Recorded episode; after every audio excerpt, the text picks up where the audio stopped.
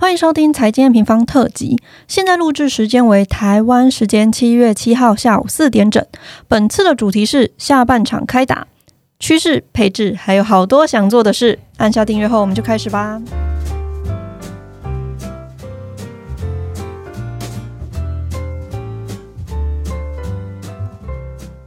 Hello，大家好，我是财经平方的 Roger。这一周录的 Podcast 呢，基本上我们上一周就已经录的差不多了哦，但是。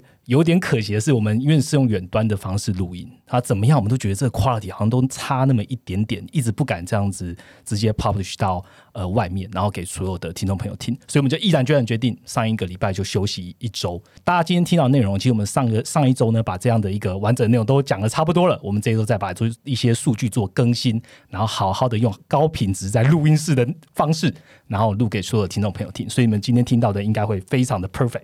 OK，先来讲一件大事情哦，就是我们的全球总金论坛终于回来了啊！这时候大家听到，可能在那个耳机旁边先帮我拍一下手。就我们决定呢，在七月二十四号用线上直播的方式来跟大家见见面哦。那讲师的内容没有变。分享的主题也没有变，一样是从 top down 的角度，从总经看到产业趋势，再看到个股投资的投资心法。那你们听到 Pocket 的当下呢，基本上就可以到我们总经论坛的活动官网，就可以看到最新的讯息喽。如果你还在犹豫呢，诶，到底要不要参加这一场盛会，来跟九位讲师好好的互动一下呢？没关系，先来听听这一集的 podcast。这一集的 podcast 除了跟大家分享最新的七月月报之外呢，现在是一个很好的机会来跟大家聊聊说，诶 n 平方接下来二零二一的下半年，我们到底要干什么事情？那好好来分享给大家听。那谁来分享呢？大家敲碗敲很久的创办人 Rachel 这一次就参加我们的录音哦。我们掌声欢迎 Rachel 喽！Hello，大家好，我是 Rachel。好，Rachel。上个礼拜我们见见完面之后，这礼拜在录音室见面了。我我刚在听你讲，我有点担心呢，因为你说这一次的录音会 perfect，你这样给我压力很大。不会不会，大家可以用留言的方式让我们知道是不是 perfect，好吧？压力更大。好。在开始进入主题之前，我们来问一个问题好了。其实 Rachel 上一次来录 Podcast 的时候，刚好是三级警戒，然后我们等于是第一周的我访控的日子，到现在已经过了一个多月，然后基本上警戒还没解除。那我们持续我们的为了照顾所有的伙伴，基本上大家还都还是在家办公。想问问 Rachel，对于这样子的新常态，有没有什么样的心得要分享给听众朋友呢？对啊，我记得我们第一周我来录，就是因为升级三级警戒，然后大家都没有办法到录音室来录，所以我想说，好，那我就当先锋，我就自己在家里跟你远端的这样录音，看看到底是状况如何。对，那我希望这一次我们进到录音室来录，是有机会是警戒的最后一次了。对，嗯，警戒可以画下终点，这样子。嗯。我自己觉得，财建平方在这一两个月的 work from home，其实效率没有什么太大的影响。诶，整体效率甚至比我想象的好蛮多的。可能因为我们主要的内部成员都是以工程师啊，或是研究员这边需要独立作业的机会比较多。嗯，那沟通方面，其实现在有很多软体，像 Google Meet，就是大概是我们团队最常使用的嘛。对。然后上周其实也有一件蛮开心的事情，就是。我开始尝试说，哎，有机会送一些点心到每一个同事家中，然后跟大家一起视讯同乐。有所有的伙伴都收到了，这样。对，所以我觉得人其实就是这样子，就是说你有机会去适应每一个环境，然后你去面对它，然后解决它。但是我还是会很希望赶快解封啊！对，解封还造成了，就是现在封城还是有很多不方便的所在。然后，好，回到我们这一次录音的主题哦，在这个录音的上一周呢，Amy 方也出具了七月的月报。那大家有时间一定要来我们的官网来看一下七月月报完整的内容哦。今天的 Podcast 我们分成两个部分，第一个部分呢，我们来谈谈。N 平方本次七月月报的内容，我们好好的涵盖了整个二零二一的下半年，我们到底是怎么样看的？第二个部分呢，我们来预告 N 平方在下半年还有很多新的想法跟新的计划来跟大家做见面哦。最后还是会跟大家讲一下总经论坛，我们走到现在，终于要开始重新开麦，重新跟所有的听众朋友见面了。那我们新的想法是什么？我们就直接开始今天的主题吧。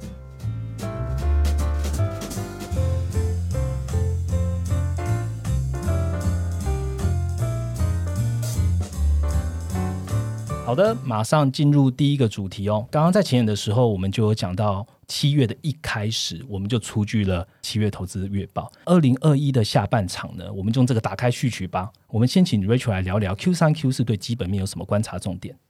好，我觉得整体第三季的基本面没有什么太大的问题啊，不管是美国的就业啊、消费啊，还是投资，目前看起来都还是一片向好的状态。而且美国真的开始陆陆续续解封了，纽约这边听说也都不用戴口罩了。对对，最近季后赛 NBA 季后赛都不用戴口罩了。对，然后我们还从最新的一个非农就业，其实可以看得出来说，哎，教育啊，或者是休闲娱乐这一块的就业，其实是在增加的。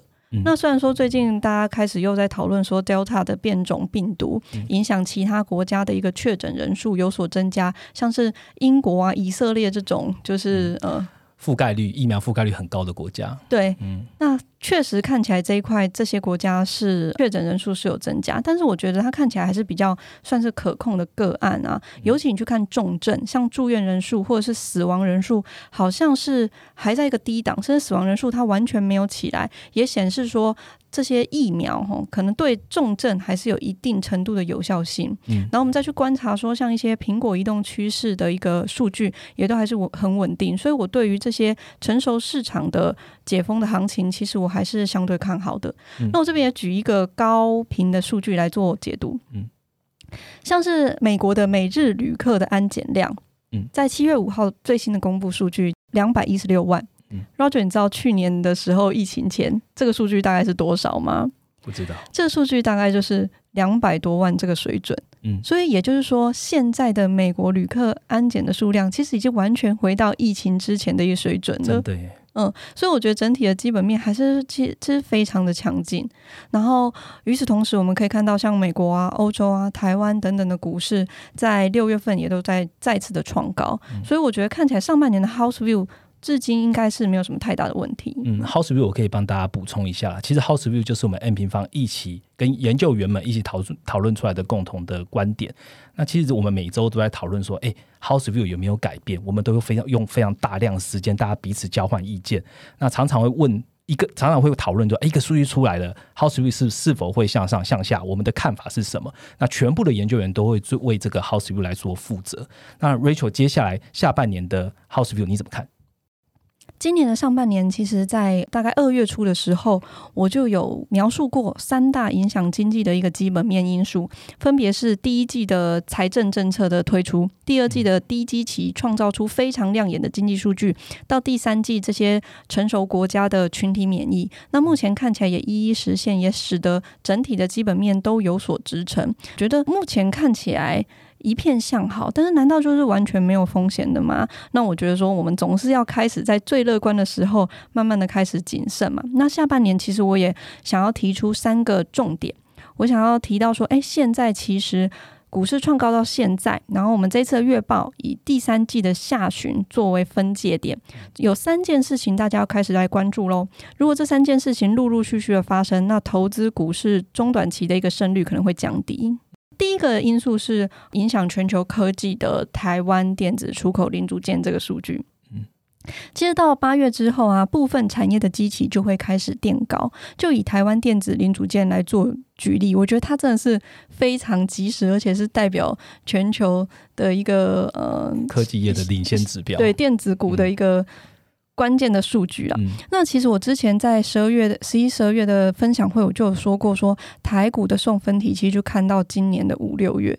那为什么会这样子看呢？其实也是因为外销啊。科技产业就是这一波最受惠的疫情概念股，然后导致去年的台湾在完全没有观光客的情况下，GDP 竟然还是正成长的，完全没有一季出现衰退。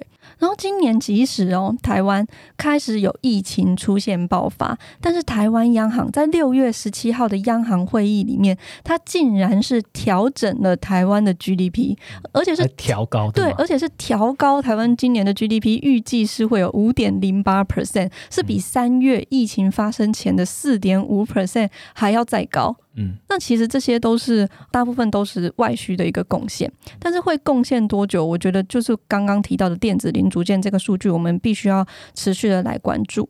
其实去年的四到六月的电子零组零组件的基期，就是它的绝对金额哦，大概就是在一百亿上下，那现在是一百三十亿，所以你会看到现在的一个数据。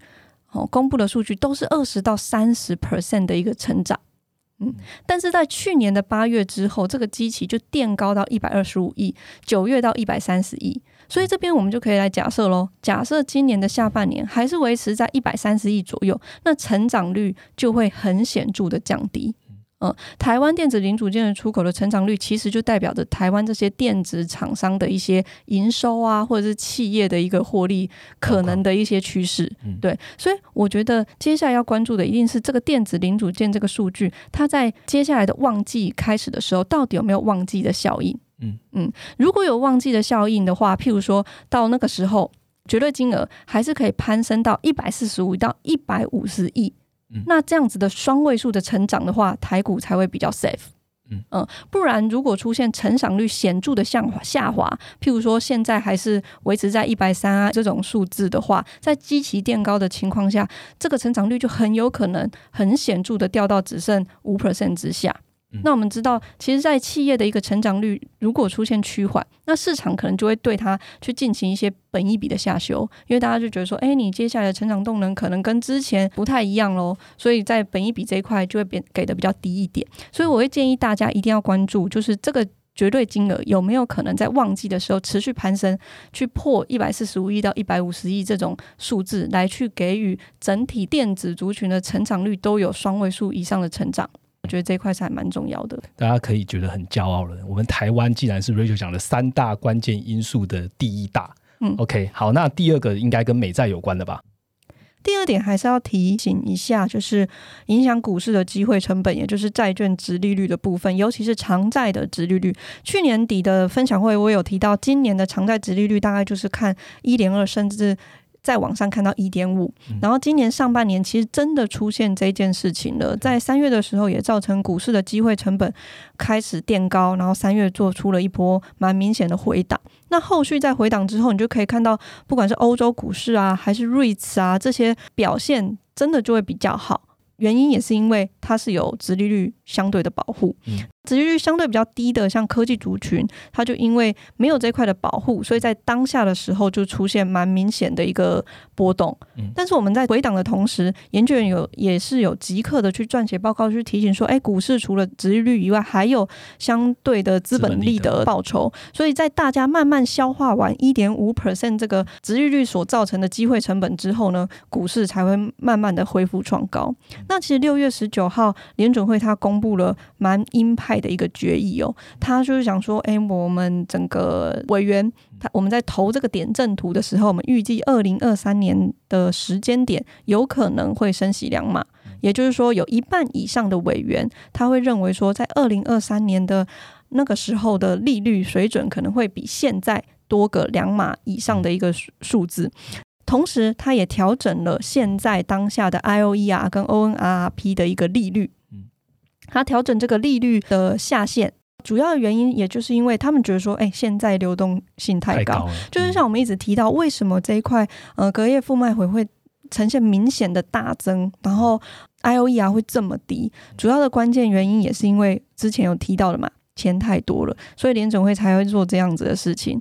在做这件事情之后呢，其实短期公债的殖利率就显出现了显著的一个攀升，那长天期的债券反而没有动。主要原因其实我们觉得说，哎，长天期的公债值率其实等于短天期加通膨预期嘛。那我们觉得说，哎，在未来的通膨预期可能可以有机会稍微的和缓一点，相较于说今年的五六月的状况。所以在通膨预期，长债的值率其实就是有比较显著的往下。像今天最新的数字也跌破一点五 percent，对，一点三八 percent。嗯，这是真的蛮低的，但是我也要提醒哦，当我们在看这个机会成本的时候，我们会去思考，就说那这一件事情有机会持续维持吗？那我觉得这件事情要关注的重点就是财政部的融资需求。之前研究员的报告里面，其实也都有撰写到这一块。研究员 Ryan 他其实在蛮早之前他就有提醒哦，债务上限在八月之后过后哦，这财政部的一个融资需求会从第一季到第二季可能平均四千到四千五百亿，就是说，哎，我可能会。需要发债的这个需求明显的攀升到八千两百一十亿的水准，在第三季的时候，也就是说，在第三季从八月开始，就是债务上限过后，财政部债券的供给会显著的上升。那到那个时候，就可能会再次的影响偿债殖利率的攀升。嗯，我是觉得说，大家可能会问说，攀升到什么时候会再次像今年三月一样影响股市？我觉得大家对一点五 percent 的预期基本上已经预期完了啦。可能接下来要攀升到影响到大家觉得说会会明显的有感觉，嗯，可能我觉得至少要破前高，就是一点八 percent 左右才会有明显的一个波动。那这一块我也会提醒大家持续的留意。好，有关于刚刚 Rachel 讲到的呃财政部的债务上限这一块，我们其实在六月十九号的联准会的会议结束之后。呃，我们研究员 Ryan 就已经写出这样的一个报告，所以大家有兴趣的话，可以到 M 盘官网来看一下财政部的 TGA 到底在讲什么。那为什么呃债券上限的额度到从八月之后改变到八千两百多亿？为什么对市场有这么大的影响？欢迎大家上来看。那第三点呢？第三点就是美元和制造业的风险。这一块我就一起讲。其实影响美元最关键的，我今年就看两个数据。第一个就是超额存准的变动，也就是说，银行存在联准会的这个超额金啊，到底有多少？它相较于去年同期相比的这个变动。第二个其实就是信用风险利差，也就是企业啊，或者是一些呃新兴市场的违约风险的状况。我觉得超额存准的变动啊，它为什么会影响美元呢？主要原因就是因为它代表的是美元流动性的边际效益。假设美元流动性的边际效益开始递减，那就有可能支撑美元开始往上。其实这个数据从五月开始就已经慢慢变少了。假设同步伴随着下半年联准会公布缩债的时间轴。那就有可能成为影响美元下限，也就是支撑美元的一个关键因子。那第二点，我们再看美元嘛，美元其实是种汇率嘛，汇率在看的其实就是美国跟其他国家的一些经济状况的。差别。假设美国经济比较好的话，钱就有可能回到美美元这样子的状态。这跟制造业和信用风险利差就很有关系喽。我举个例子来说，其实二零一三年到二零一五年，联准会开始缩减购债，造成美元强势的上涨。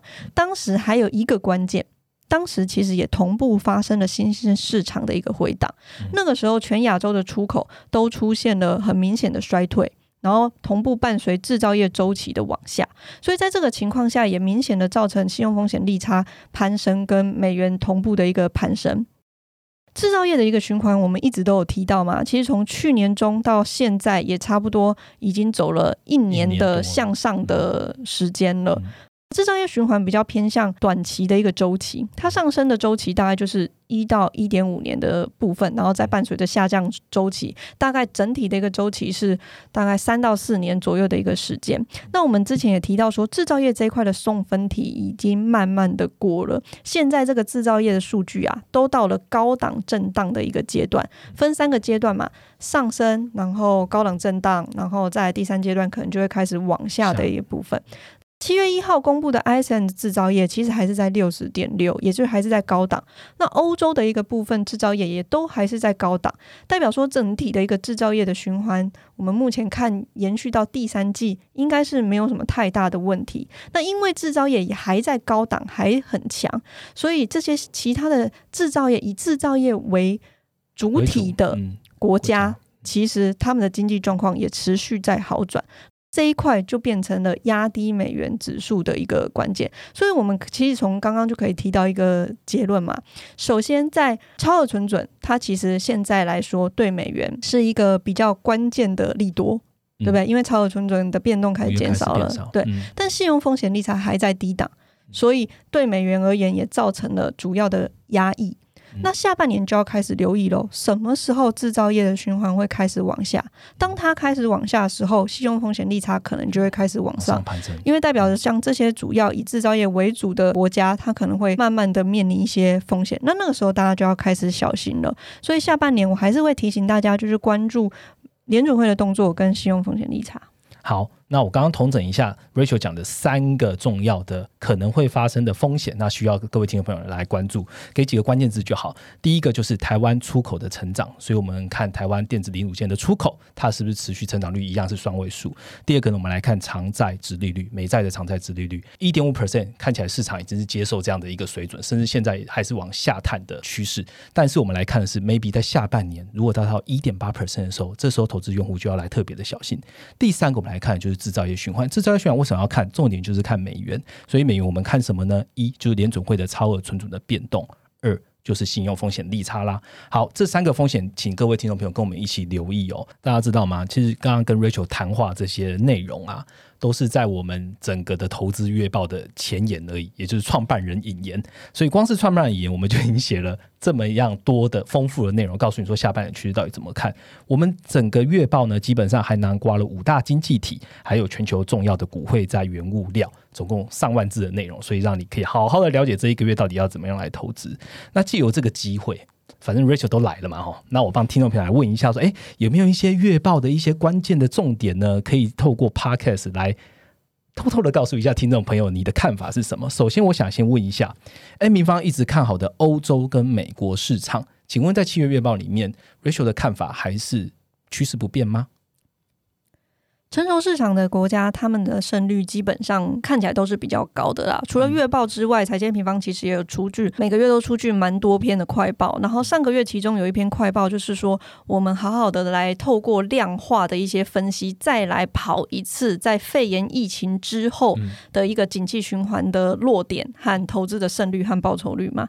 其实景气衰退的时候，它的一个胜率还是比较低的，只是去年的一个疫情让这个。衰退的，因为因为它 V 转的太快，对，所以让在衰退期间的一个胜率变高了，嗯，但是接下来其实也要慢慢的步入复苏扩张这样子的一个周期了。那复苏在去年中到今年上半年的这个复苏时期啊，基本上透过过去二三十年的景气循环来运算的话，在复苏时期的胜率其实是最高的。所以你会看到说，哎，从去年到现在，在股市 V 转之后。新兴市场、原物料、美股、科技股全部百花齐涨，对，百花齐放，从头到尾涨一涨一番呐。那主要原因也是因为复苏时期，因为低基期，所以怎么样你都会看到还蛮不错的成长率。那现在即将迈入扩张的时期，好像就不是复苏时期这么好做了。那在扩张时期的一个胜率呢，其实也还是以成熟国家为主，像在扩张时期的美股的。投资胜率，它大概是七十五到八十 percent，欧洲也有大概六十到七十 percent，那新兴市场就会比较低喽，大概在四十到五十 percent。那除了印度比较高以外，所以现在看起来还是美国。跟欧洲这两个主要的成熟国家看起来比较相对安全又具有报酬率，那我们也是持续的在确认这两个国家的整体的数据嘛，基本面状况都还是不错，所以在配置上面，我自己也还是会以美股为主，然后搭配可能少量的欧洲解封的概念股，或者是一些生产力的受惠的国家的股市来做操作。那同时，像刚刚提到的，呃，在风险慢慢来临的一些中短期的影响下，可能适时的增加一些现金部位。好，这是我们成熟市场的一些内容。好，接下来我要问的是大宗商品，原油，尤其是原油了哈。从去年四月负油价一提到现在哈，一年半的沉潜，其实 WTI 原油期货呢，已经几乎是站回到二零一八年十月的水准。现在我们录制的时间最新的大概七十三美元一桶。哇，非常的夸张哦！我想问的是，这都是需求复苏起来的需求造成的吗？这一阵子呢，美国的页岩油在这一次的反攻好像没有特别的显眼，请问 Rachel 是怎么看的？原物料之前，我们研究员 Jason 他其实也有提到了他的看法啦。他基本上他的看法就是说，他觉得这一次的原物料并不是 super cycle，它比较像是复苏时期的这种供需失调的状况。嗯嗯，所以它比较还是比较偏向是中期的上涨。嗯，那他还是要看说，哎，整体的一个供需什么时候可以再度的 balance？现在的油价为什么那么强？其实两个原因，第一个原因就是欧美的需求。强势的回温，嗯，他们复苏状况非常好，像苹果移动趋势啊、汽油啊、航空用油啊这些的需求几乎都回到疫情之前的水准了。但与此同时，另外一个原因，也就是供给面并没有跟上。如果你去前台财经美方前台去看美国的生产量和需求，你会发现，哎，需求一路往上，对，已经几乎回到疫情前，可是供给就是停在那边。跟当时去年负油价时期的一个供给来看，几乎没有成长。为什么供给不供给不跟上啊？这部分其实呃，我们觉得就是两个原因呢。第一个原因就是你厂商呢才刚受伤。哦，你说去年疫情刚受伤，对你才刚受伤，你才刚可能车祸，然后正在疗伤，你会立刻的去增加资本支出吗？不会。可能在这个时候，他们就比较偏向不会这么做嘛，他们宁可先改善这一块的资本支出，然后去调整他们的体质。嗯，所以你现在叫他去增产，他们其实不是很愿意。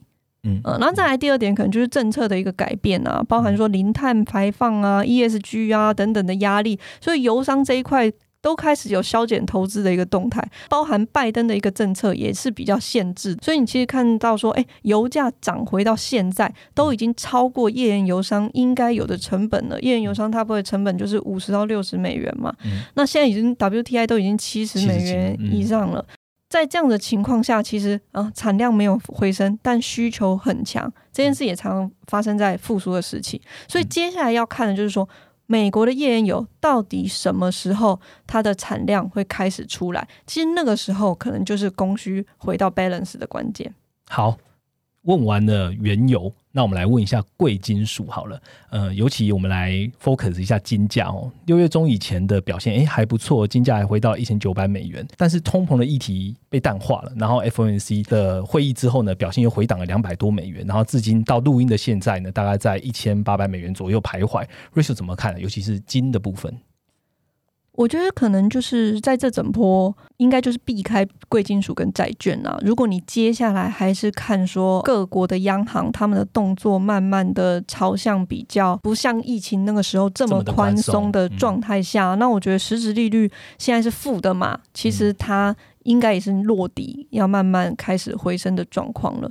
那反向的，因为实质利率跟贵金属其实就是反向的一个状况。那假设实质利率落底回升，反向的贵金属其实也没有什么太大的投资动机了。嗯嗯，OK，好，最后我来问一个，就是台湾的听众朋友比较 care 的台股跟台币。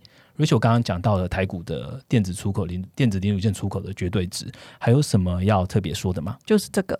哦，就这一个，嗯，好，我其实最看的就是这一个数字了。我觉得八月就是重点，八月的电子零组件的出口的数字一定要再向上一个位阶，那今年都 safe。OK，好，非常的简短有力的回答哦。好，我。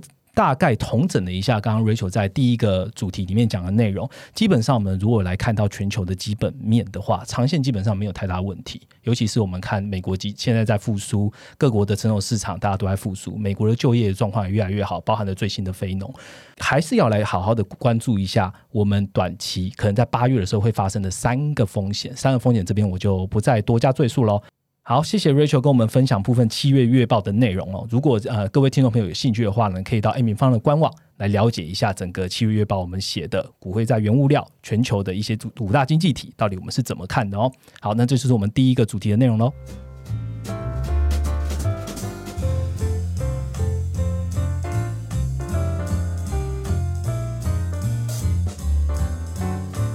好，紧接着进入我们第二个主题哦。在在进入主题之前呢，我们刚刚收到了在四点四十几分的时候，台湾电子零组件的出口呢有公布了六月最新的值。我们请 Rachel 跟大家讲好了。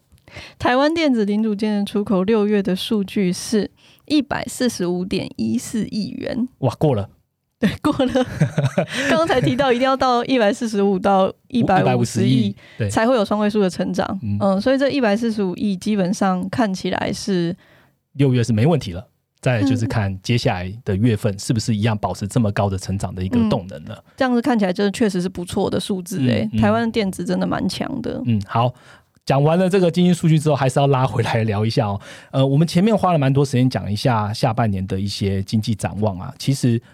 我们也想要好好的借由这个机会来跟我们的听众朋友沟通，说 M 平方的展望，我们想要接下来下半年要做什么事情？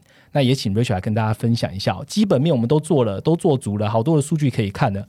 M 平方在二零二一的下半年有什么样新的内容会跟大家见面呢？其实我脑中的财经验平方想象一直都是到底怎么样把这些总金数据跟投资做结合，因为很多人都会觉得说总金很杂，总金很多，总金很难，然后总金的重点到底是什么？到底跟投资有什么样的关系？其实我还是觉得说，你如果能找到这些总体经济背后的数据。然后把它转成 inside，你就有可能去让大众投资人去找到属于他们的投资方向，为自己的投资负责。那到底是要运用在投资什么样的商品上面呢？其实我一直常提到 ETF 的部分，因为社会 ETF 的发行在台湾，你就可以透过这 ETF 去投资全世界的金融商品、股汇、在原物料。那 ETF 的规模也从过去五年。的大概四兆，到现在其实已经攀升到九兆了，两倍多了。嗯，所以你如果要看 ETF 的完整的数据，其实你会看到很多的网站都已经做的蛮完整的，像美国的 ETF.com。ETF DB 等等，但是这些网站他们在公布这些 ETF 的数据，还是比较偏向说，哎，这档 ETF 它的持股是什么啊？它追踪的指数是什么啊？它的总管理费，然后它的呃一些 YTDA 的报酬啊，商品的数据，对，或者是它一些的风险指标。但是我还是没有看到有一个网站，它真正的把这个 ETF 它追踪的标的。背后的基本面告诉使用者，这就是财经平方想要做的东西。所以过去我们五年，我们的整个团队都在做这一块的基本面，就是希望可以连到这些呃商品上面。那我希望一站式的可以看到这个商品，这个 ETF，像刚刚提到的这些关键的指标，但是我同时也可以掌握这一个 ETF 它追踪的商品的基本面。嗯，譬如说呃 SPY，它追踪 S M P 五百。那 S M P 五百的基本面到底是怎么样？我们就找到了很多跟美国美股有关的相关的数据，那我们把它统整在一起。所以下半年其实我希望可以做出全球唯一一个结合基本面的 E T F 投资平台。嗯，我们除了 E T F 投资平台之外。我们也有规划了 ETF 的课程，对吗？对，请 Rachel 跟大家讲一下吧。其实，呃，我们的团队研究团队也就是非常努力的在这一块，就是想要传递这一块的讯息给大家啦。那下半年我们会同步推出 ETF 的两个。关键的课程，第一个课程我们会分享说，哎，你在投资 ETF 上面，可能你是新手，那你需要注意哪一些关键的指标？嗯，关键的一些指标。对对对，你需要注意什么？那如何运用总体经济的数据结合在这 ETF 上面？这可能第一堂课课程。第二堂课的课程，我们会好好的再来运用说总金的景气循环，来去怎么样动态的调整 ETF 的投资组合。因为很多人会想到 ETF，他们就会想到是被动型的投资。那我觉得其实不是。是，因为你可能是选择定期定额这种被动型，或者是就是七三或六四比的股债比股债的一些被动的状态去投资这些 ETF，但是我们也很想要跟你分享说，在景气循环的哪一个阶段，你去投资哪一个比重高一点 ETF，其实你会达到的投资的绩效可能会更好，然后风险可能可以更低。所以在十五堂课里面，我们大概简单的描述了这些循环，然后我们现在会再好好更新一次，再好好的讲一次各大的一个循环，包含说原物料循环、制造业的循环、美元的循环、房地产的循环，甚至生产力的循环，在这一次的课程都会同整这些循环，再让你看到这些循环背后你可以投资什么样的 ETF。好，大家有没有发现，Rachel 在讲就是下半年 M 平方要做什么的时候，他的。讲出来的话是更 exciting 的，所以请大家跟我们一起关注吧。我们下半年都会推出刚刚他讲的，包含的 ETF 专区，包含 ETF 的课程。好，第二件事情其实也是跟 M 平方做事情有很大的关系哦。我们从去年开始啊，因为呃，肺炎疫情的爆发，发现越来越多人在讲总金哦，不管是说呃，央行在这一波的复苏段占的举足轻重的角色，或者是说，哎，这基金以及中间因为一些关系利差有好有坏，贸易啊，或者是资金的流动性，哇，好多人都在讲。以前讲个股的人，现在其实也蛮多在关注总金。我们在社群上面也是每天回答超多超多用户 N 个总金的问题，这时候我们就在思考。是不是要有一个平台来好好的增加用户的讨论？讨论做什么呢？当然是要在总金的领域上面去做更多的教学相长了。那 Rachel 在这方面有什么新的规划呢？Roger，你知道我最开心的时刻是什么时候吗？总金论坛可以重新办了，这蛮开心，这蛮开心的。对对。对，对，那为什么会很开心？其实也是因为，嗯，我有机会就是可以再跟很多的用户去分享透过不是只是财经验平方的力量，甚至是非常多厉害的达人，甚至专家的力量，可以跟大家一起分享说总体经济到底有多重要。嗯，所以在用户自发性的来到财经验平方去做很多的 action 的时候，其实也是我蛮开心的时候。其实现在我们有一个专区叫做用户观点嘛，就是研人人都是研究员专区，我们觉得说，哎，应该是。不是只有我们是研究员，可以每一个人都有机会是研究员。那这个专区其实我们开放让大家去分享他们画的图啊，或者是他们的一些 insight。其实一个月已经有超过百张的图表在这边被分享出来了。嗯，所以我想要做的一件事情是不是只有单方面财经平方告诉你？其实我更希望的是，我可以打造一个平台，然后有很多的达人愿意上来，呃，跟我们一起讨论。嗯，那其实有这样子的环境，就可以创造更多的，把它简称为超级用户。嗯，就是这些真的很喜欢呃总体经济的这些人。然后我们聚集这些人，然后我们创造超级用户之后，他就有可能去形成一个 community，就变成超级部落。那他发挥的影响力就有可能更大，有机会让更多人去认识总体经济。Rachel 刚刚讲的一个关键字哦，就是超级用户。其实，在我们自己的内部啊，我们也很渴望去认识这些超级用户，而且进而跟超级用户达成更多的 interaction，才会形成所谓的部落。其实有在关注我们 Podcast 的用户呢，我们也把你们视为是超级用户，所以准备好哦，M 平方可能会去找你了。好，我来反映一下。用户的问题好了，其实用户每天在我们的平台上问的形形色色的问题，那，有一些问题是专门想要问一下 Rachel 的，那我就把这问题呢透过 Park 来跟呃听众朋友好好分享一下好了。有一个有一个用户问哦，Rachel，你是不是想要打造平民版的 Bloomberg？Rachel，Bloomberg 一直是我的偶像哎，对我觉得他真的很厉害，他可以在那么久以前就把这些那么难找的。经济数据啊，或者金融数据，全部同整在 Bloomberg Terminal，然后直接 to B 让他们使用。我觉得他真的是非常非常厉害，甚至之后还担任了那么久的纽约市长。但是我自己在想说，哎，是不是想要打造另一个 Bloomberg？我在想的事情是，假设这件事情已经有人在做了，而且他已经做那么好，我好像没有要一定要参与的必要。而且我也觉得我不一定会做的比他好。那我在想的事情是，我想要做。可能别人还没做，然后或者是我觉得这个需求真的很大的这些事情，然后真正对用户有帮助的，所以我其实觉得说，哎，也不是不一定是 Bloomberg 啊，就是有很多用户的需求还没被挖掘出来的，或者是我们真的觉得这个功能好像真的还蛮不错。嗯，蛮蛮不错，是可以使用的一些很好的功能，所以我现在想象中的是一个独特的财经验平方。嗯嗯，我可以跟大家分享一下，我们现在内部在做一些产品规划的时候，我们就会提 proposal 给 Rachel。Rachel 最常问的就是，那我们做出来跟别人有什么不一样？我相信我们希望做到的东西是真的满足用户需求，而且是很 outstanding，而且是一个 unique 的一个商品，我们才有这样的信心一起推出来，让所有人一起来我们的平台上去做使用。好，那现在我要问第二个问题了哦。有人问 Rachel，你自己有没有崇拜的财经大师？有吗？财经大师，我还是最崇拜科斯托尼耶。我觉得他可以在一个世纪之前。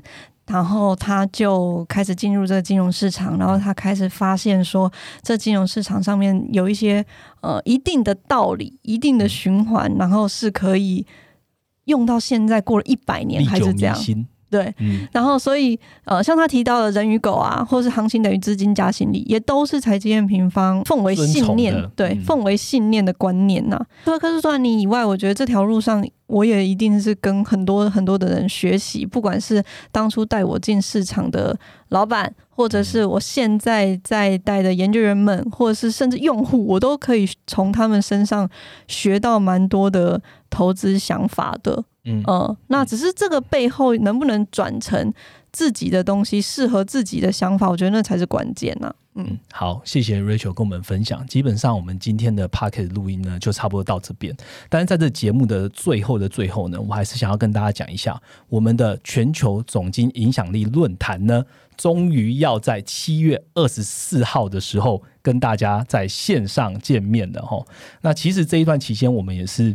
因为我们也考量到疫情嘛，然后我们为了减少接触的风险，但是又觉得下半年到了，其实好千位的用户都在问说，到底什么时候要办这个论坛？他很想听下半年的展望，所以我们透过了很多这样的协议啊，跟讲师之间、跟场地之间就去安排，我们终于在七月二十四号可以顺利举办了。而且呢，这一次呢。我们也很谢谢大家这样跟我们一起，因为疫情的关系，我们做一些大家等了一阵子这样，所以我们跟讲者协调了。那我们这一次的线上的内容呢，如果你在这个时候购票了，你将有这个权利可以直接看到八月三十一号，八月底以前你都可以无限观看。当然，你还是会拿到我们 PDF 档的讲义呀，然后跟大会手册。那我们还是会用电子的方式来给你们。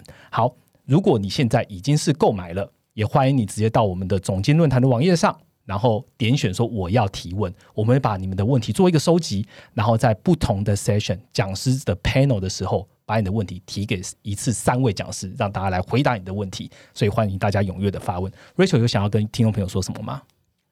我很开心，总经影响力论坛终于可以再次举办了。其实这个过程里面，我们真的每隔一个时间，大概两三天，我们就开始讨论说，到底要怎么？不是两三个小时吗？真的讨论的是 N 次的无数的讨论啦。嗯嗯，我在这边也跟大家说声抱歉啊，就是拖了一些时间。那主要原因也是因为我们需要一直不断的去跟讲者沟通，再次可以聚集在一起的时间，以及到底要怎么样做才。可以，呃，同时保障大家的安全，跟能拥有还不错的品质，对。所以最后我们决定是运用远端直播的一个方式来去呃保障大家的安全，然后同时也提供呃还不错的品质，对。也真的很感谢大家，就是久等了。嗯，七月二十四号见。OK，我们非常期待啦。就是七月二十四号，不是我们自己的，我们跟讲者之间的一个。约定也是跟现在数千位已经报名的要观看的朋友的一个约定，所以希望七月二十四号在线上可以见到大家。好，今天的 p a r k a s 就到这边了。喜欢我们听众呢，请记得按下订阅并给我们五星评价。不过别忘了哦，七月的月报很重要，所以欢迎回到 N 平方的官网来好好研读一下我们七月的投资月报。好，今天的内容就到这边喽，我们下个礼拜见，拜拜，拜拜。